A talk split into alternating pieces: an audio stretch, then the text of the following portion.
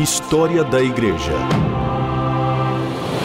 Uma visão panorâmica dos principais acontecimentos da origem da Igreja até os dias atuais.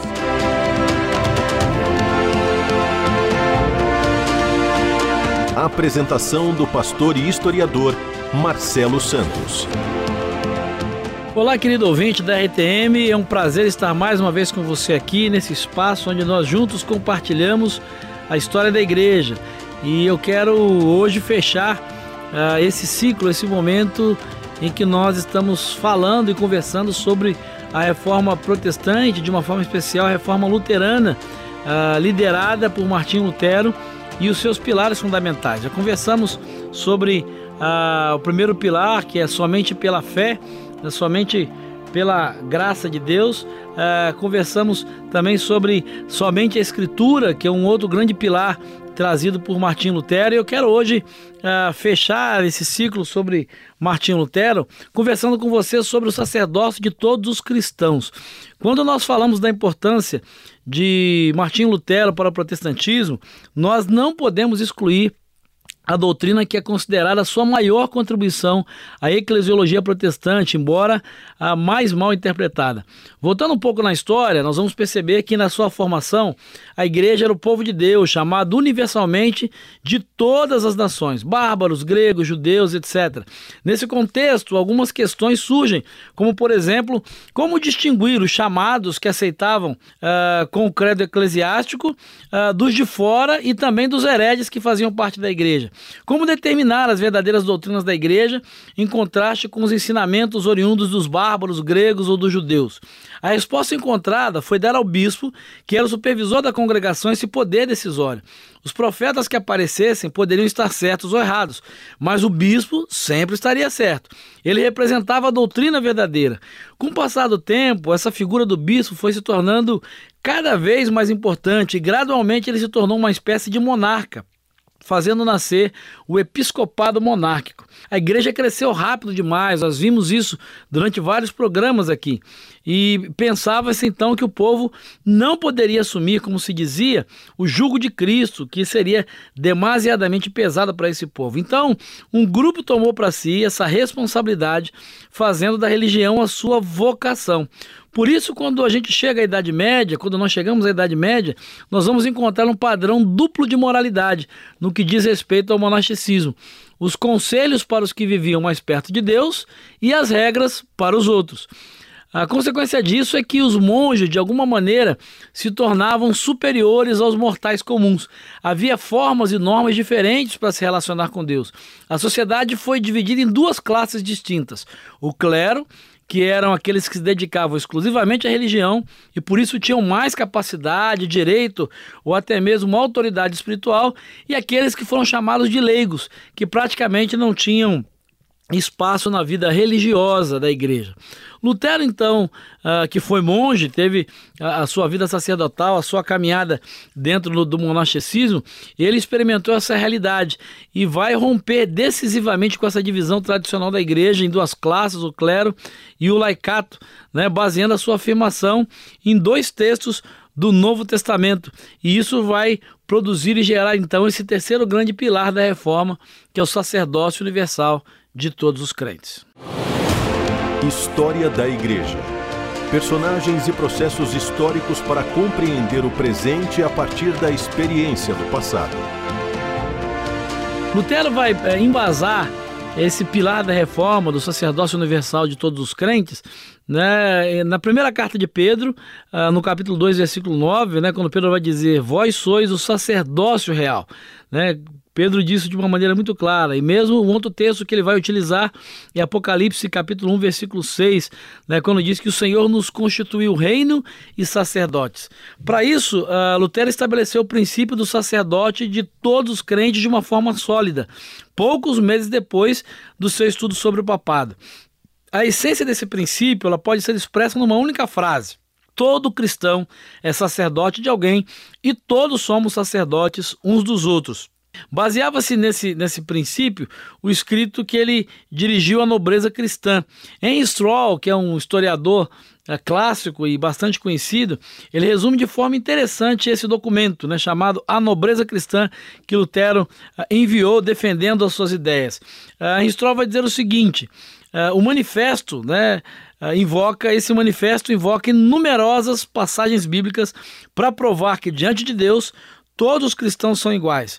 Não há, diz Lutero, qualquer diferença de dignidade entre os cristãos. É abusiva, portanto, e contrária à palavra de Deus, a pretensão do clero de ter recebido o privilégio exclusivo de competência em matéria religiosa e de não ter contas a prestar ao povo cristão. Não obstante, Lutero reconhecia que na igreja, como em qualquer sociedade, certas pessoas podem ter encargos especiais, não há nenhum problema disso. Mas no caso, uh, para Lutero, isso se trata de funções revogáveis pela autoridade do próprio povo que por direito as institui.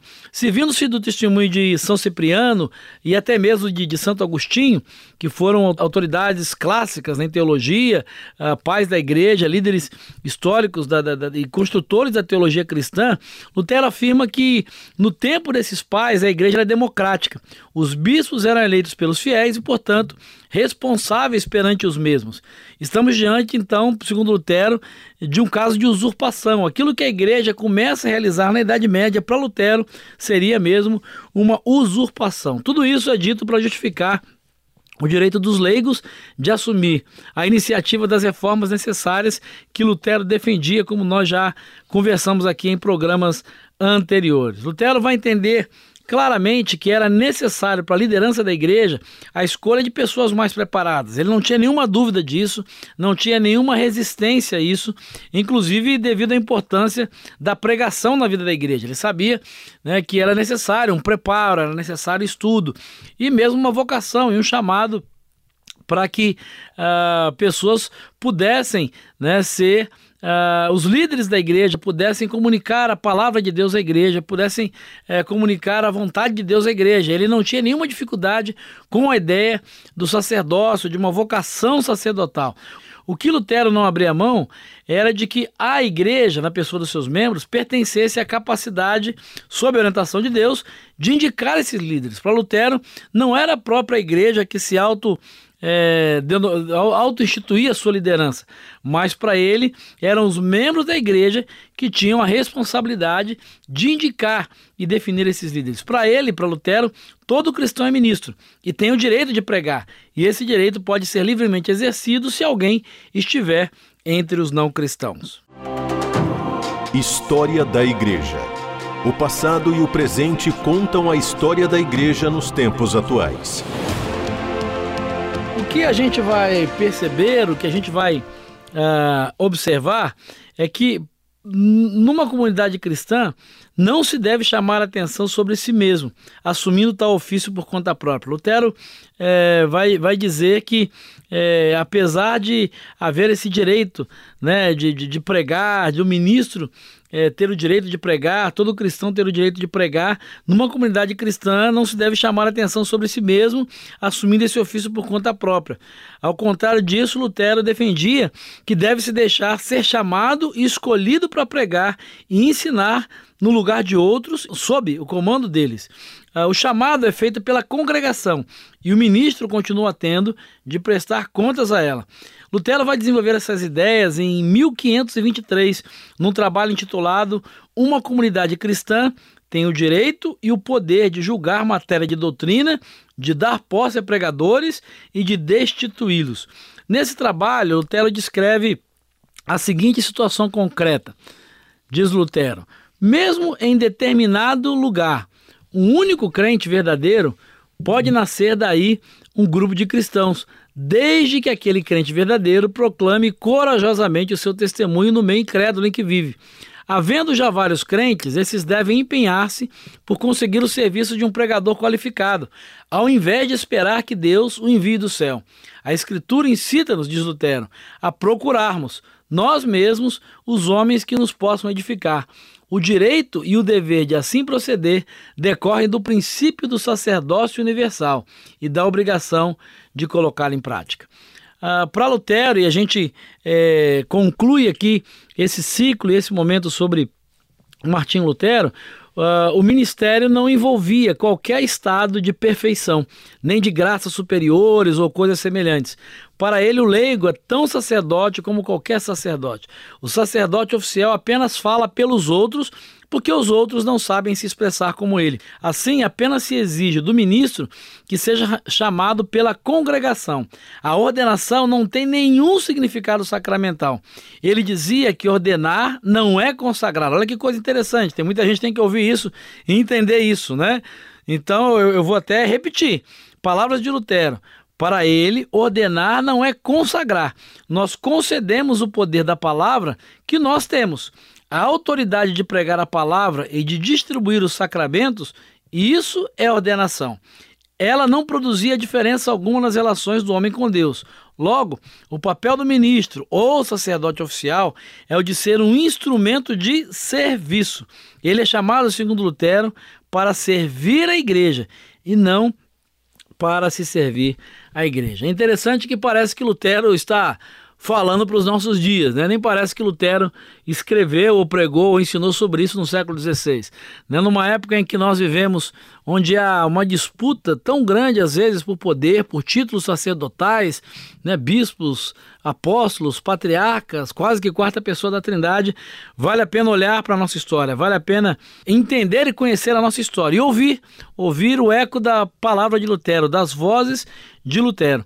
O papel do ministro ou sacerdote oficial é de ser um instrumento de serviço. Ele é chamado, segundo Lutero, para servir a igreja e não para se servir da igreja. Que Deus nos dê graça, como ministros, pastores e líderes, a entender isso, entender o nosso chamado e a igreja, para que ela exerça o seu papel e o seu sacerdócio universal. E, mas a reforma continua. A reforma protestante segue.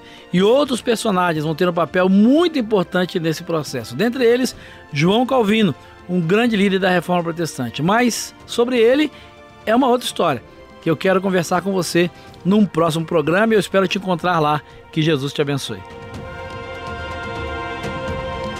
História da Igreja uma visão panorâmica dos principais acontecimentos da origem da Igreja até os dias atuais. Produção e apresentação: Pastor Marcelo Santos. Realização: Transmundial.